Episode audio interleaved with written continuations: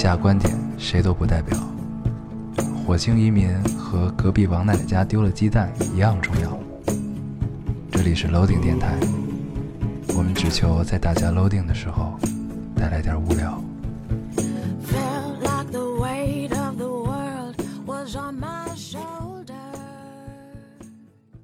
大家好，欢迎收听 Loading Radio，我是老高，我是杨 我是老高。好，大家好，歡迎收听 Loading Radio。这一期你都这样说话好不好？别别别！哎，我觉得可以。哎呀，这个听到我们欢快的语气啊，就知道我们终于不是隔空录制了啊，嗯，可以面对面的，没有那三秒的延迟。因为上期我们录完，我们也没有听啊，直接就更了。更完之后，看到底下有留言说，感觉咱俩像吵架了一样，就是我这边说一堆，你说了一个嗯，然后你这边说一堆，然后我过了好几秒，哈哈哈哈。你在那边尬笑，对吧？对，这个终于不用隔空了啊，对还是开心开心的啊。嗯，这个我们上一期跟大家承诺说这一期争取聊聊电影啊，这个承诺也确实不能兑现了，只能聊一个，对，只能聊一个，聊一个。因为刚回来啊，没时间看太多。嗯，恰好昨天看了一下这个叫什么来着，超哥的这个心理罪啊，对心理罪城市之之光啊，这个嗯可以跟大家简单聊两句。这个一个一部电影，这确实撑不了一期啊，撑不到一期，所以就跟嗯大家简单的先聊一下，然后后边我们会尽快把那个《芳华》，还有什么来着，还有《妖猫》。妖猫妖猫传至暗时刻，然后挚爱梵高，嗯还有什么来着？这青盾梵高都没都没排片了，还有还有，嗯那天我看好像还有的，行，反正就是后边后边会尽快把电影聊了啊，嗯这个不急，对，不着急。嗯然后这期先跟大家扯扯闲篇儿啊，聊聊《城市之光》聊城市之啊光，然后嗯这期就还是老规矩，还有城市之光引发出来的我们一些思考，嗯，对，可以聊聊这方面。行、嗯啊，那咱们就闲话少叙啊，闲话少叙，咱们进入这一期读留言的环节。行，啊你来一个，我来读一个啊，这位听众说：“你们这么准时，让我们连一个骂人的发泄口都没有了，哈哈哈哈哈哈。”所以你们就更不留言了是吧？来 想想也是，嗯就为了大家情绪的出口，我觉得咱们偶尔延更啊、对，跳票啊，对也是这个让大家骂得出来，，对，别憋着。为社会做贡献的一种方式啊，一种方式。我们就是这个城市之光。城市之光，城市之光，对，行行，我读完了。你怎么知道？刚才他读留言之前跟我说，我需要好多留言啊。我说嗯行行行，那这期主要你读，然后你全是接这样。我读完了。我读一个，嗯这听众说，看到这个留言数我就生气，气自己为什么听的时候不来留言，可我总是在走路或者手头忙的什么时候听电台，啊，这也是啊，其实嗯也对。所以真的没法停下来留言。可当时不留，事后就没有感觉了。我们损失的那几万亿留言，可能都是大家在这种环境中听的。但是不重要，我们依旧陪伴着大家。嗯。对。这事儿过去了，我们一直都在啊，行。不提这件事儿。你读一个。啊。嗯。这听众说，老高也有，我喜欢一个男生，但但是我俩我我但是我们两个又不认识，没说过话，而他喜欢他们班的一个女生。我朋友告诉我说，要我快点下手，但是我真的不知道怎么下手啊。嗯，然后呢，这个底下有好多留言啊，有三十条回复，我操，可见大家有多闲，都他妈都一个个闲的都。三十个回复啊，然后当然也有这个层主自己回复别人的啊，都算上。嗯，然后呢，有一个那还是他比较闲是吧？在他最闲，毕竟在线等啊，着急。有一个回复说什么呢？说不要着急告白，出场顺序很重要。呃，追到了就是佳话，追不到就是笑话。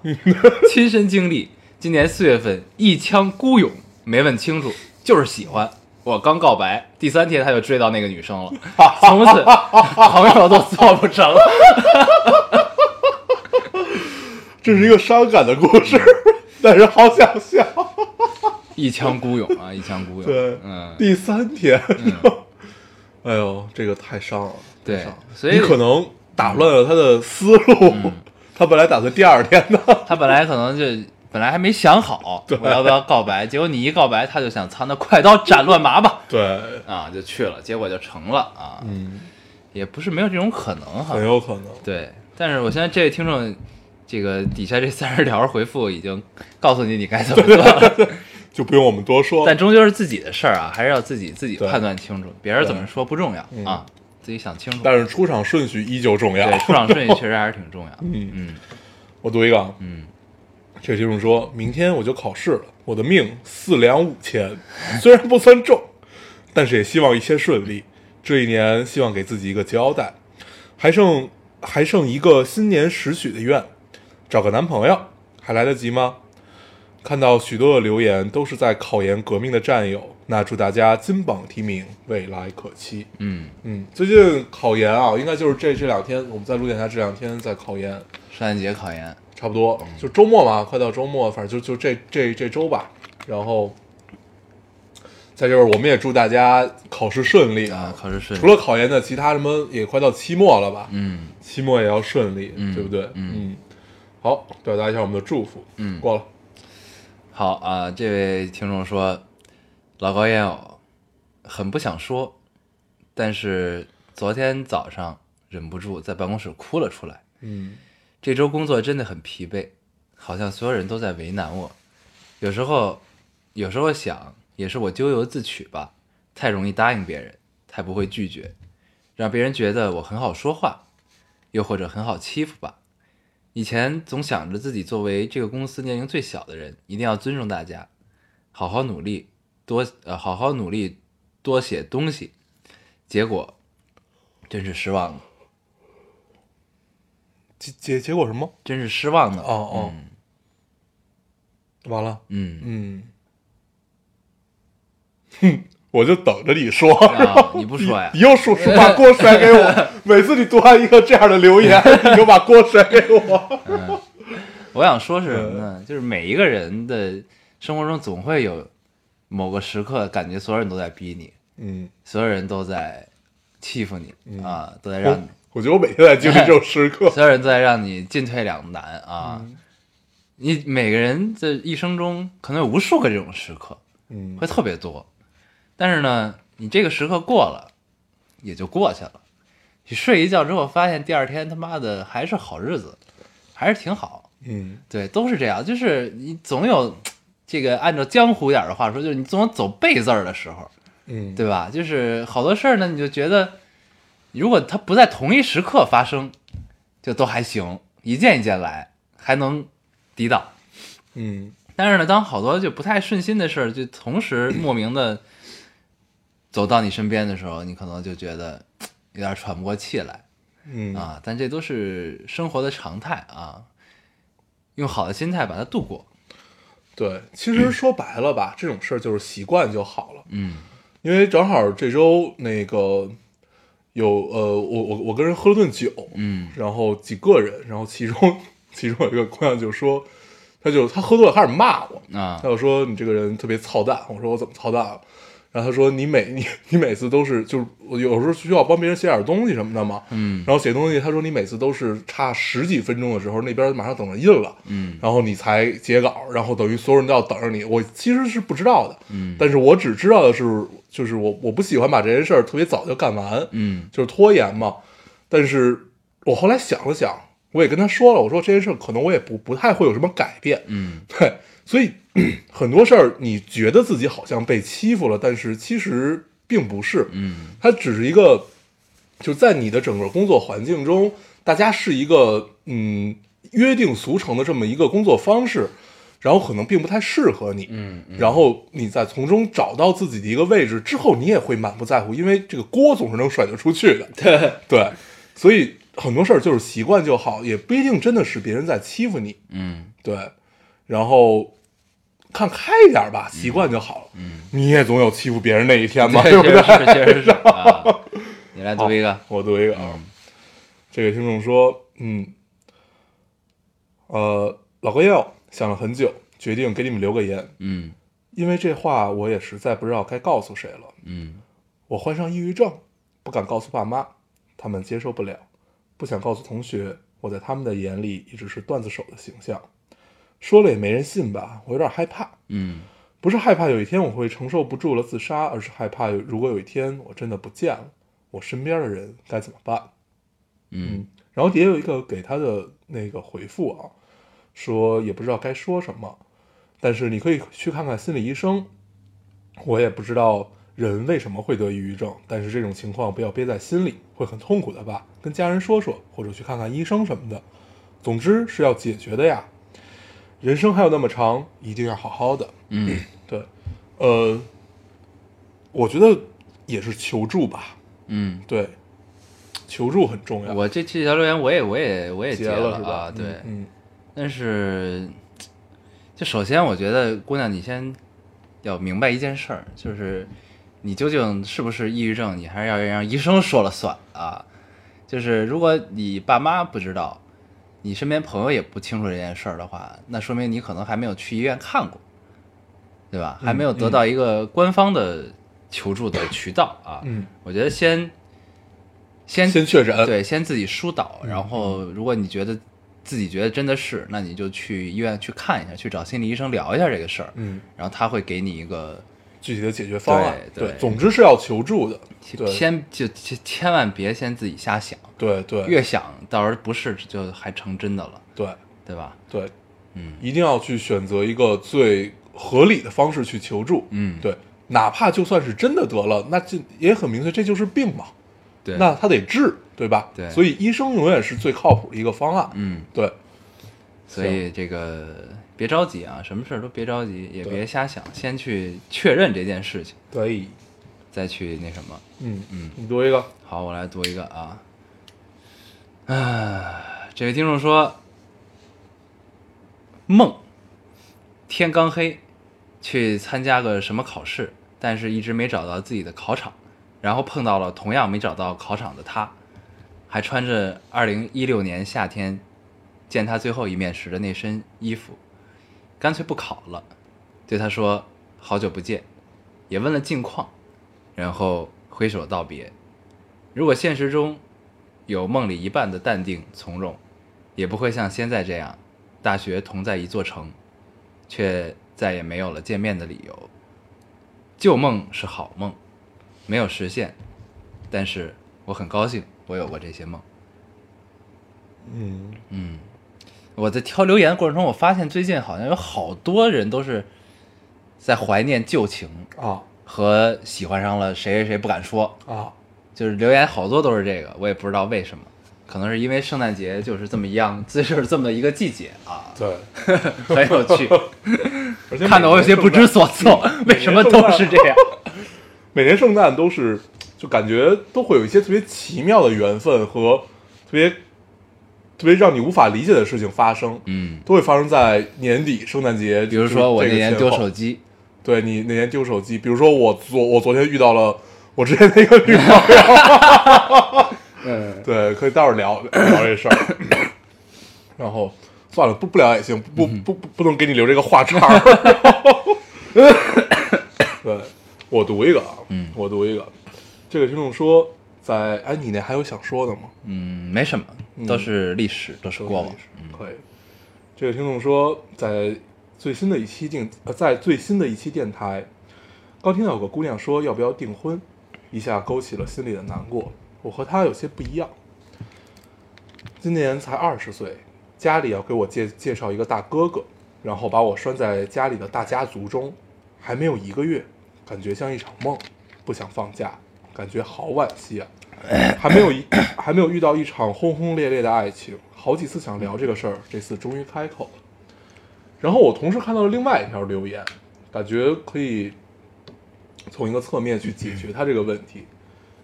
另外一听众说：“我知这世界本如露水般短暂，然而，逗号，然而，这是我从别处看到的句子，只是觉得最后一个逗号和另外一个句号太美妙，想分享给你们。嗯，我看到这条留言，对，我觉得真的是挺暗合的啊，这两个这两个留言放在一起，一个是感觉好像人生被画上了一个句号。他说，可能他还没有遇到一场轰轰烈烈的爱情，就已经被定了终身，然后另外一个听众说：“人生本如露水般短暂，然而然而。”有没有这种感觉？你接着说。嗯。哎呦，哎呦，你这太脏了。接着说。对，这种感觉特别像一个什么样的感觉啊？就是我们在人生中每每一个阶段，你都会觉得，嗯，是不是我人生就这样了，已经不可改变了？比如最清楚的是一个，呃，你的爱人，好像你的生活已经定下来了。那看来，往后至少二十年之内吧，不不太会有在人上面的变化。那人一不变化，你们的感情必然也不会有特别天翻地覆的这种变化。那你就会陷入了一种很惶恐的感情里，就是那我是不是要跟他在一起？我我是不是他就是对的那个人？然后刚才你读的那些留言，其实很多就是我遇到一个喜欢人不敢开口，或者说我呃忘不了旧情，终归到底都是因为我们无法把一个人彻底的当做真的就是他了。每一个人在任何一个阶段。你独处下来的时候，都会有这种惶恐，但是这种惶恐过去了也就过去了。如果过不去，那你可能就会选择一个比较决绝的方式。但是人生就是这么短暂，你不一定这个就是你的句号，它也许就是你的逗号。所以不管他是不是那个人，最终你要选择的是你自己的人生。你在那一秒做出的决定，哪怕你会后悔，但是你只要为此承担责任，一切都是会过去的。嗯我觉得这个然而然而啊，你应该放在不同的前提，咱们去解读。你看，在这个留言里呢，他说：“人生如露水般短暂，然而然而。”那我们换一个前提，对吧？人生如炼狱般煎熬，然而然而，嗯，完全是另外一个意思了，就。不，其实是一个意思的，就是告诉你什么呢？这个世界很大，呃，你有很多不甘心，我们你有重新很多的这个那个，对，我们重新解读一遍这句话啊。嗯。他说：“我知命本如此，嗯，对，人生如此短短暂。”对，就是这个这句话里其实是包含了你不管是炼狱还是快乐，那人人生里不可能永远是炼狱，对吧？对，所以你就要相对的看嘛，这个对就是你，如果你的你你的前提是痛苦，那你的痛苦中一定有快乐；你的前提如果是快乐，那你是接下来肯定还是会经历一些痛苦，就是这样。嗯，但是大部分啊，我们大部分的情感生活是平淡。嗯，嗯，其实你你说痛苦吗？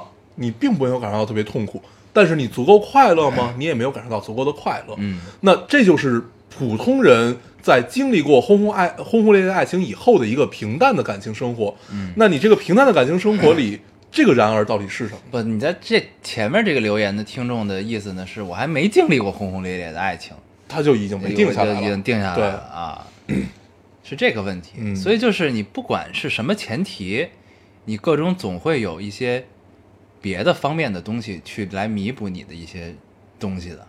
我这我是这么嗯理解的这个事儿，你知道吗？也是。哎，既然年底了，我们聊点开心的事儿吧，嗯不要这么丧。嗯对。但是我们愿意相信这个“然而然而”的中间的逗号，只是你其中的一个小思考。嗯这个逗号是你那个小思考，最后那个句号其实也没有完结。嗯，对，所以这就是人生本该如此和人生有趣的地方。嗯，对吧？人生总要有牺牲，也要有勇敢追的时候，对，就看你决定什么时候勇敢追，什么时候牺牲，嗯，对吧？你读一个，你还有吗？我有我有，我找一下啊。对，我发现我好像快没了。嗯嗯啊，这个嗯，这位听众说最近不难过，但是也没有找到开心的事情，这这这大部分人的状态啊，大部分人的状态。嗯啊，重感冒，分手，前男友有了新欢，还在我眼前晃悠。今天晚上想给外婆打个电话，但是感冒导致声音变了，只好作罢。又想出门坐上三二零，可是还有作业，想逃，想在北京找一个拥抱，但是承诺给我安慰的人，最终留下的全是伤害。最近听歌根本无法入睡，音乐让我情绪肆虐，只有电台才能让我心安。无法想象如果没有你们，我该怎么面对这一个人的北京？你们是我心里最后的防线呐。荣幸之至啊，嗯，荣幸之至。你的防线一直都会在啊，都会在，都会在。这不也读了你的留言了吗？尽管我们过得也很丧，对但是我们还在。对，你们也是我们最后的防线。是的。啊，你还有吗？有我觉得，嗯嗯，这个听众说，一个人在家正准备洗菜煮饭，突然之间停电了，心里一凉。黑夜中只剩你们俩的电台讲话的声音，我摸索着拿到手机，有些心酸。一两分钟后，灯亮，门外有些响声，原来是隔壁的邻居在弄弄一些什么。关了电闸，刚刚涌顺，刚刚涌现的那一丝孤独感，瞬间就没有了。嗯，嗯就这种这种感觉还是挺奇妙的啊。然后他后面还补了一句，他说：“我是不是情感太丰富嗯？”对，其实并不是啊。我觉得这种感觉其实好多人都有过，就是这种突然一一刹一一刹那给你的感觉，就是那种强烈的孤独感的涌来，尤其是在黑暗的时候。嗯对，就比如说，呃，你中午开始睡觉，突然一醒，天黑了。嗯然后你在一个大房间里，你就会那一瞬间感觉自己被世界抛弃了。我经常面临这种问题，打开手机看有好几百条微信对没有读，对，那一堆电话你。更孤独。对你今天就经历了这个，对，对，太可怕了。啊，你读一个，每天那时候晚上睡醒，尤其时差不对，睡醒的时候，你特别不想拿手机，你知道吗？啊，就你知道一定会有很多事儿，对，嗯，特别可怕。哎，你读一个，我来读一个，这位听众说，昨天我认真仔细的听了听你们的电台，合着以前都没走心，我认真仔细听了听你们的电台，嗯，很好，但是你们开始不认真了，整个整个电台就你们最闹腾，但是我很喜欢，你说说你们没个正形那么讨人厌，像什么话呀？呃，听说你们还想上市，你看看你们的留言越来越少，你们说你们忠实听众都弃你们而走了，你们说你们是不是少了一些情趣？嗯我们处在一个低谷期，嗯，对，现在就是我们的炼狱，人生就是这么难啊！然而，然而，嗯，对，这个感感觉被教导主任训了一顿，对有没有？嗯，我们少了一些情趣，少了一些情绪，确实是。好像也没有，嗯，我们俩是能造出来这个情趣的。今天跟大家就聊一聊情趣啊。对，嗯，我读一个，我还有最后一个，这个听众特别逗，他说我听了两年的电台，到今天我才知道你们是读微博的留言，难道这就是我在电台下面留言从来没有被读到过的原因吗嗯，？Amazing！然后他还补了一句说，这个还是热心听众告诉我的。热心听众。在这块儿，我们就想说啊，你从来没有听过片尾吗？我们每期的片尾都会说，嗯，我们会在电台下面做一些什么互动啊、留言的，微博。对，嗯。是这个样子。对。对，我们之前确实确实在别在那个喜马拉雅和荔枝都挑过一没有些留言，一次都没有，你挑过没有没有没有一一次都没有。从头几期的没有没有没有一次都没有，是吗从开始就只在微微博下面挑。是吗？对，那会儿还经常重，因为我们发现我们挑留言的顺序是顺序是一样的。啊，对那我们确实是一个从一而终的人。对，所以这事儿不能赖我们，嗯，对，得赖你。行行，你这锅甩的很直接。对，我来读一个啊，哦这个听众说，听大黄说到课本的时候，嗯，想起大家一起穿着厚厚的羽绒服，外面再套件校服，一起在班上上课的样子。大家 同学大喊大喊一声，外面下雪了，所有人都着急忙慌去窗口，跑去走廊，伸手等雪落在手里的样子。上课铃声响起，总有忘记擦黑板的同学从座位上猛地窜到讲台擦黑板。班主任说着放假安排，我们讨论去看什么电影，去哪里唱歌的样子。嗯，这个描述很到位啊，对这个特别好就是我们高中的样子。对，那会儿一到放假，尤其冬天的假，对尤其放假前，如果赶上一场雪，对，哎呀，特别开心。那个雪一般都会下在期末考试前后对啊，那会儿对圣诞节也有可能。对，一下雪呢，你觉得时间就变慢了，嗯，然后呢，一切都显得不那么重要了。今天还有没写完的卷子，算了，下雪了，不重要，对，还是去玩吧。下雪是一个，就是你在上学的时候啊，下雨是一个特别重要的一件对事。对对，跟他妈过年似的。对对对，上学时候有两件特别重要的事儿，一个是下雪，一个是呃下大雨。嗯下大雨大家都无心讲台，然后无心课桌上任何东西，都看着外边的雨，听着外边的闪电。嗯还有一个情况就是停电的时候，嗯停电的时候大家也特别开心。嗯，因为不用上课。对，嗯，行，你还有吗？我还有，嗯，接着读。嗯，这位听众说，时隔一年打开电台，还是熟悉的感觉，心里莫名的踏实。听到读留言环节，我勒个大去，两个狗子挑留言还是一样的套路，狗，还是想分，还是想分享近一年的生活。一年经历了太多，从艳阳一夜转到飞雪，生活被家务包围，了了有狗的心愿。每天只能从书本中找找诗和远方，唯一没变的，老子还他妈没有男朋友。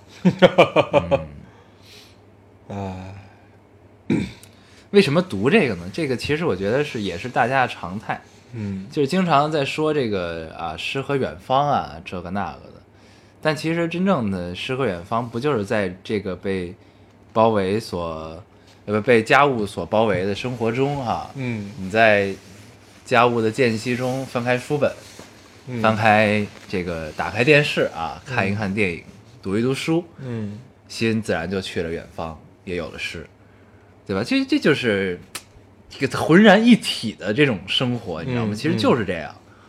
是一个特别充实，就是 特别饱满的这么这么这么一种状态。对，就你的心有时候是要飞走一下，但是在适时的时候也是要回来的，对就是这样，对，特别好。希望你明年还可以过得这么充实。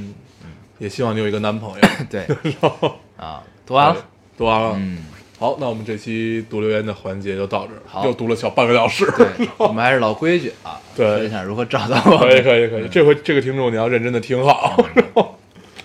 行，那咱们正式进入这期的主题。啊，这期叫圣诞快乐啊，混蛋们。对，嗯，然后我们不一定在最后更新的时候也说出来那句混蛋们，嗯因为我们怕被喜马拉雅和荔枝删了。那应该不会啊，应该不会对，有了混蛋们也不一定，对也许算一个骂人的话。啊。对，不知道，到时候再说吧。嗯行，，反正我们这期在节目里就叫圣诞快乐啊，混蛋们。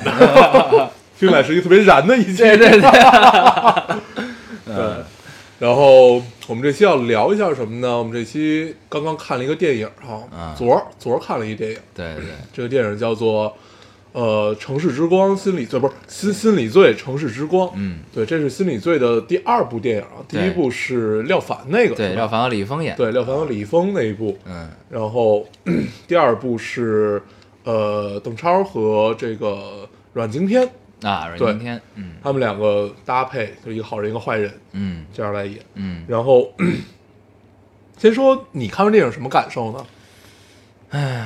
我看完之后其实有点失望，嗯。有些失望，嗯。因为这个之前的预告给了我期期待很高啊，嗯。然后看着就整体看下来，你会觉得这是一个很用心的电影，很用心。嗯，然后呢，但是有些地方有些用力过猛，嗯。然后嗯，怎么说呢？就是其实一个电影的好坏啊，咱们聊了这么多电影，嗯。就是就是咱们评价电影好坏的标准，其实从来都只有一个，嗯。那就是这个故事让你能不能可信，或者说这个故事做的饱不饱满，好不好。嗯。然后那这部电影看下来呢，我没有代入感，嗯。就整个的剧情看下来之后啊，是这样的啊，那是啊，那就接着发展，怎样怎样，最后结束，就没有特大的波澜。看完之后，嗯。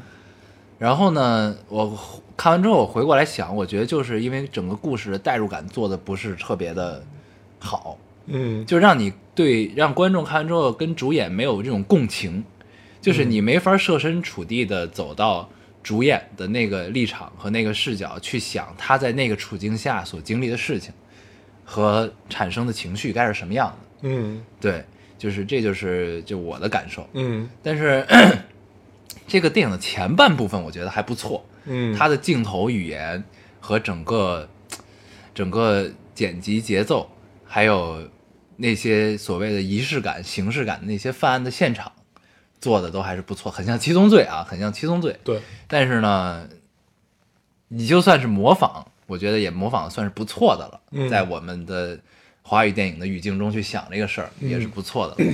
这前部分还行，但是到后部分你突然发现节奏变得突然很拖沓，虽然它剪辑节奏还是很快，但是呢，你就会觉得不知道不太明白他在讲什么了。嗯，然后很多案件的发展和一些整个过渡的这个东西也没没太看明白是怎么回事儿，然后就莫名的就进入到最后的决战了。嗯，然后中间经历了好长一段时间，就是他又回到村里去找狗蛋儿，就找阮经天演的那个角色，他的历史什么的，反正就很莫名有一些。嗯然后整体看来呢，就就我的代入感是从这个前部分之后进入到后半部分之前那会儿就断了，嗯就没了，嗯，就垮了。我感觉从那个他们发生了爱情那个节点，对吧？啊，对，其实就是从那个嗯节点开始，对对，就感觉垮棚了嗯，啊。我看这电影，嗯，我看这其实我还是有感触的。我感触就是我在看电影途中，我就不断的会想起，呃，最近那个江歌案。嗯，，对，这个可以放到之后再聊，这是我最大的感触了。嗯然后我们先先聊这个电影，电影给我最大的一个感受，就是因为之前确实是有期待的，期待在哪儿？期待在于我第一特别期待，呃，其实邓超我倒不是特别期待，因为他他已经是那个他已经很好了，他一定不会让你失望。对，就是你想，如果他来演这样的呃一个电影，他有当当年像《烈日灼心》那样的一个发挥的话，对那就已经是一个很牛逼的这这这么一个存在。对他肯定不会让对你失望。所以就是相对于邓超，我其实更期待的是阮经天这个角色。嗯，对我觉得，哎，他演这个变态啊，演这个杀人狂，会不会有一些呃不太一样？因为阮经阮阮经天这个演员，咱们第一次知道就是从那个 Love 呃不 manga 对 manga 里，然后后来有的 love 嘛，然后你会觉得这个演员特别好，嗯就是他至少是特别认真演戏啊，是那那个样子，因为很努力。但是这里他实在是用力过猛了，嗯对，就是满眼，就是就是我一定要告诉你我是个变态，就这个样子，而不是我真的是个变态。嗯对，就是但是谁是能真的演出来我真是个变态呢？您脑海中首先浮现出来一个名字就是王千源，嗯对，这个人就是首先这个人，尤尤其在《解救吴先生》里面，就是给你的第一感触就是他演坏人的是就惟妙惟肖，已经不足以形容的那种感受。到骨髓了。对就是他本人是不是也这样？对你会这么想？对，然后 呃，整个心理片看下来，你会觉得他后半截的剪辑出现的极大的问题在于哪儿？就是这个问题在于他确实，我们如果照一般普通的电影来看的话，那他真的是完成了一个故事，而且没有逻辑上的大硬伤。就作为一个悬疑片儿，他真的完成了这个故事。对，但是它是不是一个好故事，和是不是一个合理和你能有刚才像你说的，它能有代入感的这么样的一个故事，呃，我觉得还差了一些。嗯然后我就想，它到底差在哪儿？嗯就主要我觉得就是差在了后边的剪辑，尤其你想，呃，就比如刚才说他回到村里找那个，找找他那个他父亲的尸骨那一段，嗯。然后他同时又有了一个新的 新的就是叫叫李李初一李李李李对李阿一就是那个那个那个一的角色，嗯李一然后就这两个之间的转换其实是呃整个案子最核心的一个点，在我看来，嗯。对，就是真的能把他定案，嗯。能真的让他推理出来这个人就在这儿，所以他才能定案这个点。然后我觉得交代的并不清楚，和就是就这个电影它该给你交代的没有交代的能让你特别能接受，嗯反而不该给你交代的就是特别努着告诉你我们真的是要这样去表达，就没有咱们看到那些呃牛逼的悬疑悬疑电影里面的那些留白感。嗯对，我觉得这是一个很大的问题。然后还有一个就是，呃，演员就是阮经天他的这种表演的过火和其他配角感觉都不太在状态的这么一个感觉。嗯当然那些老演员我觉得还是 OK 的，尤其那个演演演那个杀手，呃，不是、嗯演那个呃打打人那个警察嗯那个，我我我我忘了我忘了他叫什么。他在那个《解忧吴先生》里也有他，对对对他他演的是悍匪，对他姓姓于嘛，嗯对，好像是姓于。然后好多里边的配角他特别适特别适合这种这种角色，《白日焰火》里也有他，对对，然后他特别适合这种角色，然后这种表现都是非常可圈可点的。然后其他的配角你会感觉稍微有一些弱，弱在哪儿？你会去想，尤其这个爱情发生的实在让你不能理解，嗯真的是不能理解。我就在想，刘诗诗这个角色如果换成一个男男男性演，嗯真的会不一样。昨天咱们看完电影，不是有一个朋友也在聊，嗯说如果如果如果这个角色换成一个呃其他的男男演员，也许就是他变成一部男人戏，嗯，就会很不一样。嗯，对，但是他爱情那段，我有一段还是挺喜欢的，影子那段，对对，哦，但是影子那段还是有点怪，有点怪，但是呢，你单看我觉得还是挺好的。嗯。我就是我我作为一个 就不不骚柔的男子，还是很喜欢这段的。哎呦，你跟高晓松越来越像。作为一个骚柔的男子，还是很很喜欢这段的。嗯。对。然后 咱们电影其实不用，最后再说一句啊，电影嗯这个。就是，其实不管是警匪题材的电影啊，就是任何放眼望去任何一个题材电影，其实所有的电影工作者，我觉得都是在尽力的避免一件事儿，是什么？就是我笔下的人物，我拍出来的人物变成符号化，变得扁平，嗯这是所有人都在避免的一件事儿。嗯 但是呢，就是就是这部影片可能还是没有特别好的解决这这个问题，嗯这个事儿。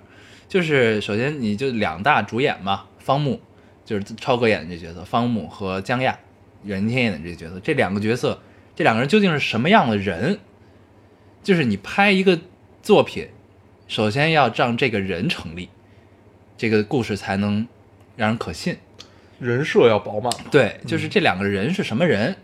首先，方木他其实一上来想建立他是一个破案高手，甚至是一个破案天才，对吗？嗯就是他能有一些异于常人的判断在案件上。这个呢，在这部影片中呢，只是点到为止，并没有贯穿下来嗯，这个事儿。到后来发现变方木变成一普通人了，变成了一个庸碌的中年男人，这就按照台词里的说法是这样的。嗯但是 为什么要把他找回来去破这个案？当然，这个打人的警察有自己的私心在里面，对吧？但是呢，就是他的这个特质是什么？是应该贯穿整个案件、整个影片从头到尾都是有要有的。那他是一个犯案天才，那他往不是他是一个破案高手、破案奇才，那他往下走，那这个破案奇才首先他这个人这么厉害，会引起观众的好奇。首先要建立好奇之后，观众才有欲望一步一步跟着影片去了解方木这个人是什么样的人，他经历了什么故事，他带了一个孩子，这孩子自诩是他媳妇儿，对吧？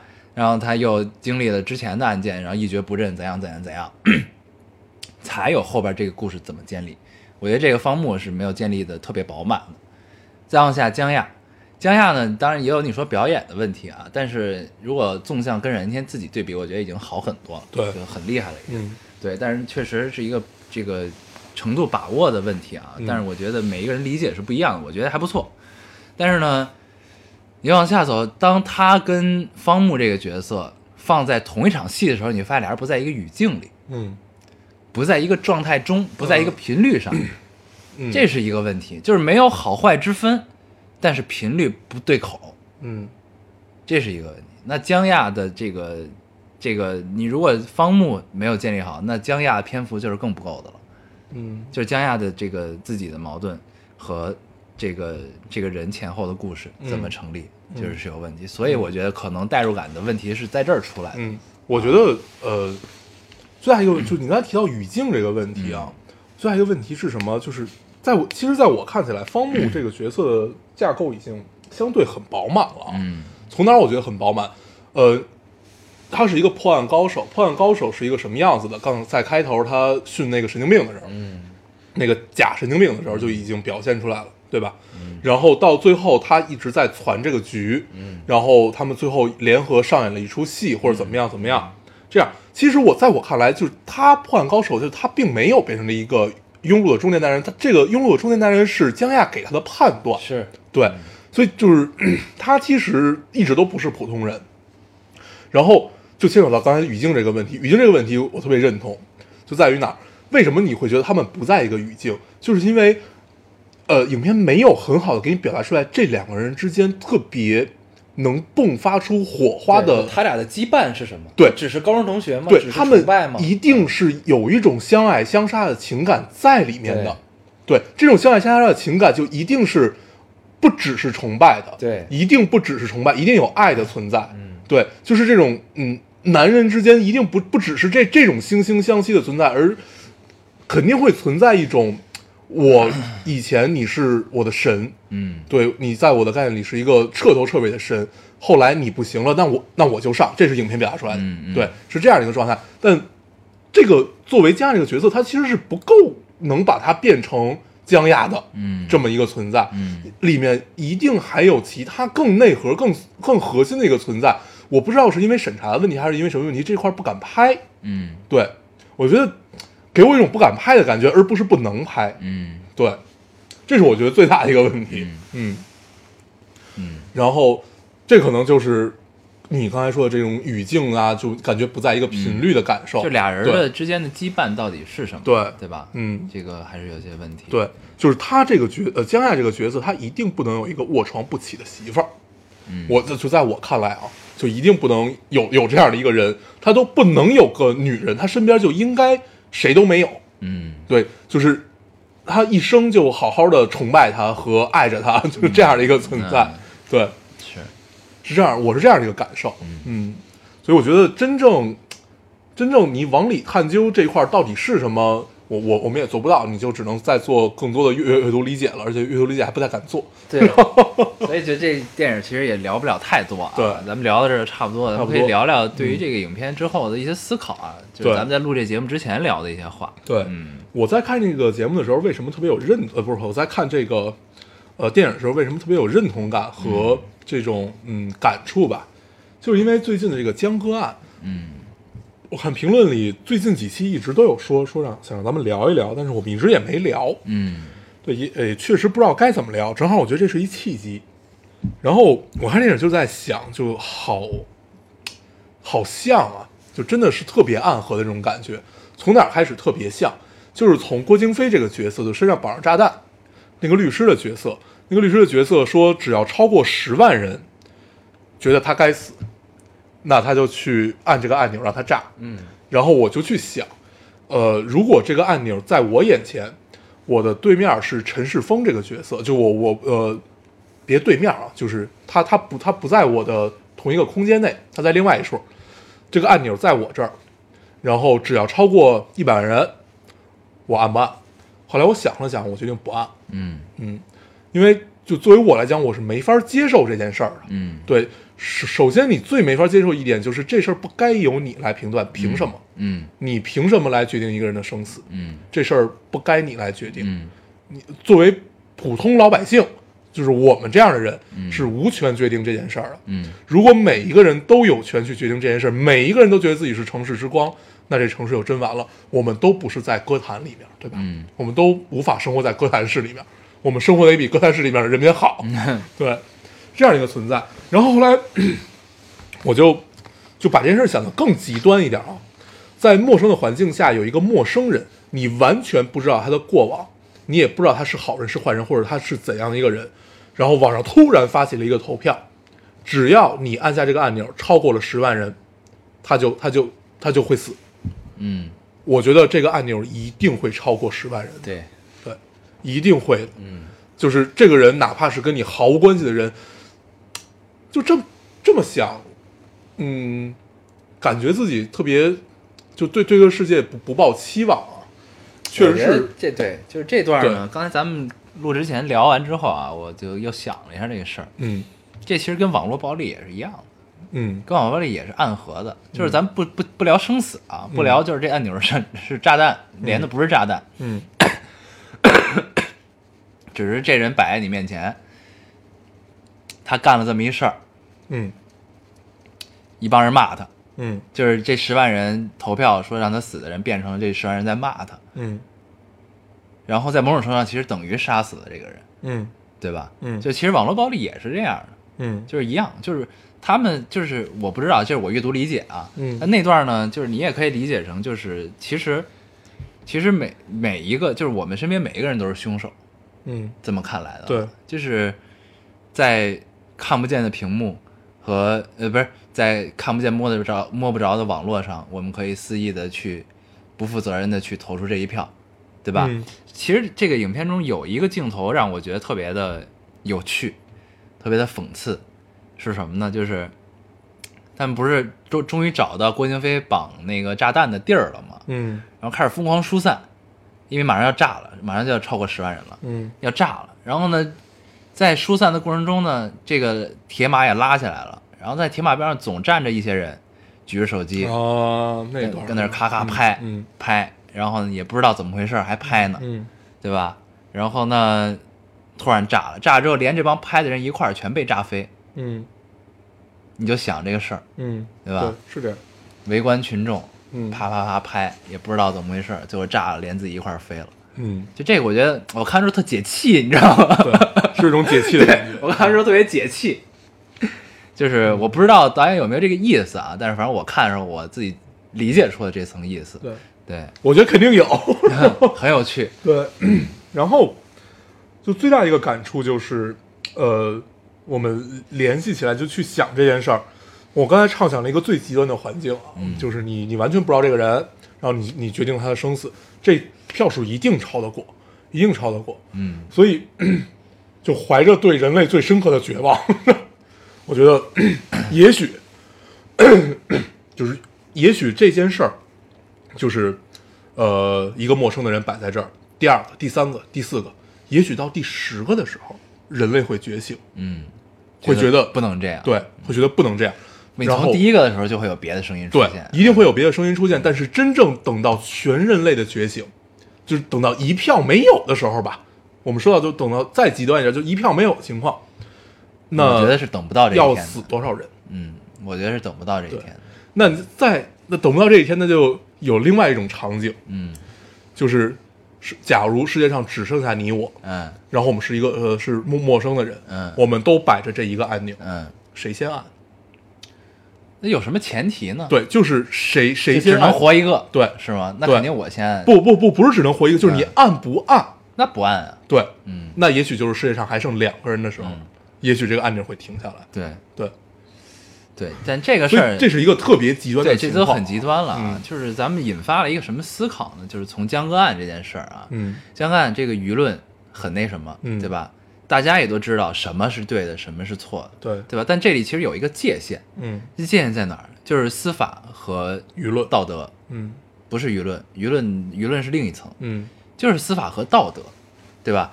就这人在司，就是这个案件在司法程序中是怎么去判断这件事儿？咱咱咱咱们分两块聊这事儿啊。嗯，你刚才说的是道德是加上刘鑫这一块的事儿了，对吧？对就是他那个室友。对对，咱们先把它抛开不聊，嗯咱们就说陈世峰和江歌。嗯呃，陈世峰杀了江歌，对，那他应该被判处什么法律？嗯是是什么？那是什么什么罪？嗯然后这件事儿放在中国也许是死刑，嗯，对，但是放在日本他就死不了。对。对，但这是没有办法，就我们要尊重每个国家的司法程序，对吧？对那我们舆论之所以现在这样，是是加入加入了留心的成分在里面，对，是有了道德的审判，审判对，嗯在这里面才会形成现在的舆论，对，对吧？那如果就是一个杀人偿命的东西，那它也不会有这么大的这个影响这时候会，变得很简单。嗯，所以就是这样。但是，但是你很多情况下，你就像那我们还原到这个电影里，这个绑着炸弹超过十万人的郭京飞身上，嗯。对吧？其实是一样的，嗯。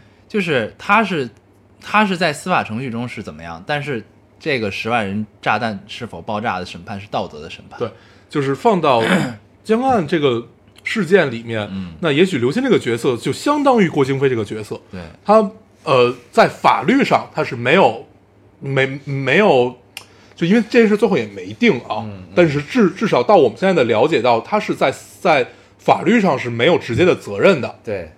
对，然后 呃郭京飞也没有，对，那只是我们每一个人对一个事件的发生都有了一个先天的道德的预期在这儿，对。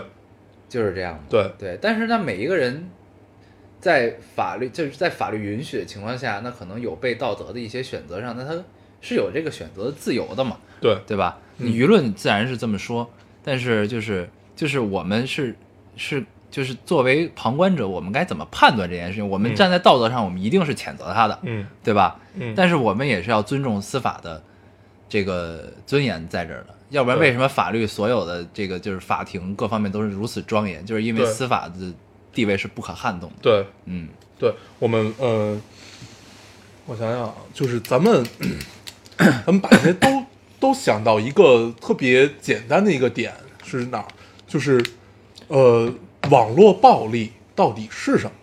就是如果如如果网络真的没有暴力了，它是一个怎样的状态？嗯就是大家都对所有事儿漠不关心，嗯对，就觉得这件事儿啊，那行吧，那你看，那那就交给司法来审判吧，那就没没有一个彻底能在你心中建立的道德观，那这样是不对的。嗯，对，但是像现在这样是对的吗？也不是，嗯就现在这样一定不是对的。对，那这两者之间的磨合的时间，也许要比我们的生命还要长。嗯。对，但是它一定会有一个磨合好的那一刻。对，但是在这件事情上是什么呢？就是就是就是我我个人的判断啊，就是司法跟道德之间一定是相互在彼此妥协的。你明白我意思吗？嗯，不就是就是为什么就是我不我不太了解国内的这个司法的情况是什么样啊？但是美国是有修正案的，对他有些它你知道吧其呃，他其实是在不断修正对修正他们的。他的那个叫什么第十修正案第几修正案？他们其实是在修正的是自己的宪法。对，它对与其说修正案，咱们不如说就他们的陪审团制度吧。嗯，对，就这个是一个道德和法律的这种磨磨磨合最好的一个点。就就它是要有，一定是有磨合的磨合的这个过程在。对对就是就是是这样，就是舆论能影响司法，一定可以，嗯一定可以影响。嗯嗯嗯对，但是就是这个中间的界限和度是怎么把握的？这个我觉得是我们所有人都解决不了的一个问题。到现在，对包括在建立司司法制度的人的面前，这个问题也是让他很头疼、很难解决的一个事儿。我觉得，嗯对，就是但是我们每每一个案件的发生，你具体到当事人，那一定是有遗憾的，一定是有什么。但是每一个事件发生都是在逐步的推进这个推进过程这个过程，嗯让司法和道德之间能有一个大家都可以接受的方式。对舆论不是不好，舆论的存在其实是一个监督作用，嗯是一个怎么怎么样的一个作用，是可以不断的推进我们我们的人类文明也好，司法的健健健全与否也好，这都是有有有有正向推动作用的。嗯对，是这么个事儿。对然后之前我们了我们了解，就是听到了一个就是叫美国地质修正案什么，就是每一个人都能拥有持枪的权利。嗯嗯嗯这个权利是什么？就是为什么美国这么多枪击案发生，他们还是决定不禁枪不禁枪的原因是什么？是他们写在宪法里的一句话。对当这个这个政权就这个政府的主体，嗯呃，让人民就是不再信任。不再信任的时候，每一个人都有举起枪来反抗这个主对。反抗这个 主体的权利。嗯。他们之所以让这个让让这个美国人民持枪，是因为这一点，对。是我们每个人都有反抗的权利，是我们有权利拿起枪来。去革命。对，嗯。这也是就是为什么这么多枪击案对，美国到现在也不去禁枪的原因。对。这个是每一个人应有的权利。对。对，这就是不太一样的地方啊。对，然后呃，目前看起来能把就咱们说回来，能把道德和呃法律磨合的比较好的一种方式，就是比如说陪审团制度也好，然后你不断的推出修正案也好，都是类似于这样的一个方式。然后，但是我觉得需要给人类时间吧，还是需要给人类时间，就是我们不一定等到世界上还是只剩两个人的时候，嗯，才真正的磨合好。嗯，我觉得人类还是还是有光明，还是有光明的。我们还是要欣欣向荣一点。呃，不要聊这么绝望，我们只是通过看了这个电影，然后又最近发生了这么一个案件，引发了一些讨论和思考啊，这个事儿。对，然后未来我们还是一片大好的啊，嗯一片大好。确实是，嗯然后，行，我们聊点高兴的吧。应该咱们明天更的话是平安夜，平安夜，嗯，对，平安夜其实我们聊也聊了无数次了啊，我们到现在也不知道今年的平安夜我们要干嘛。对，对，吃个鸡，吃个鸡，吃个鸡，对，圣诞鸡，圣诞鸡，圣诞，圣诞一定要吃到，对。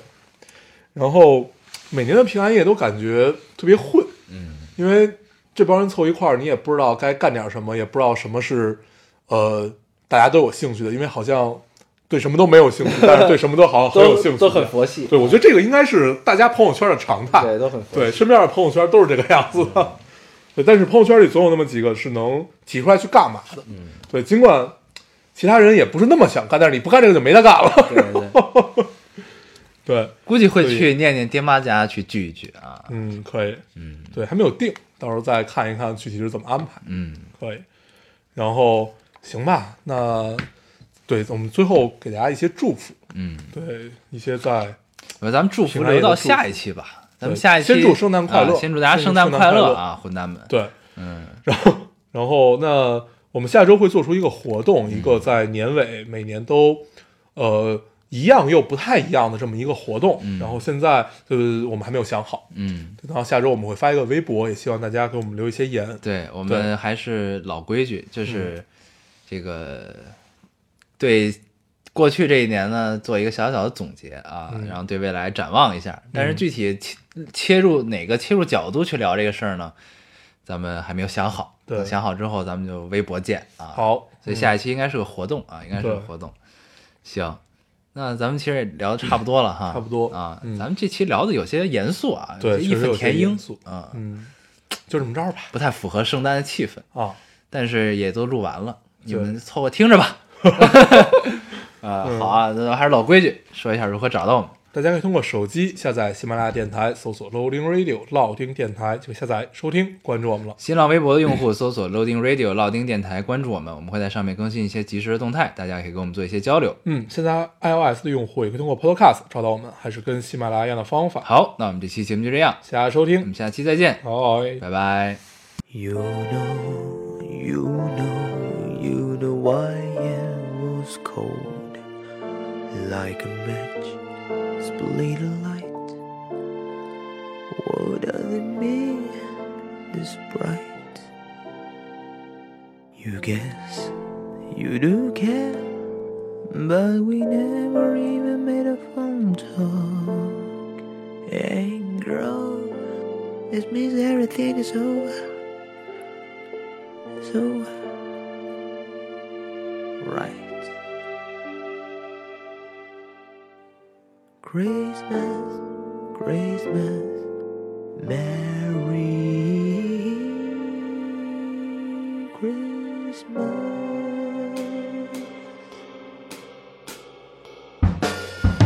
By the time snow's due wet, fireworks fly the sky.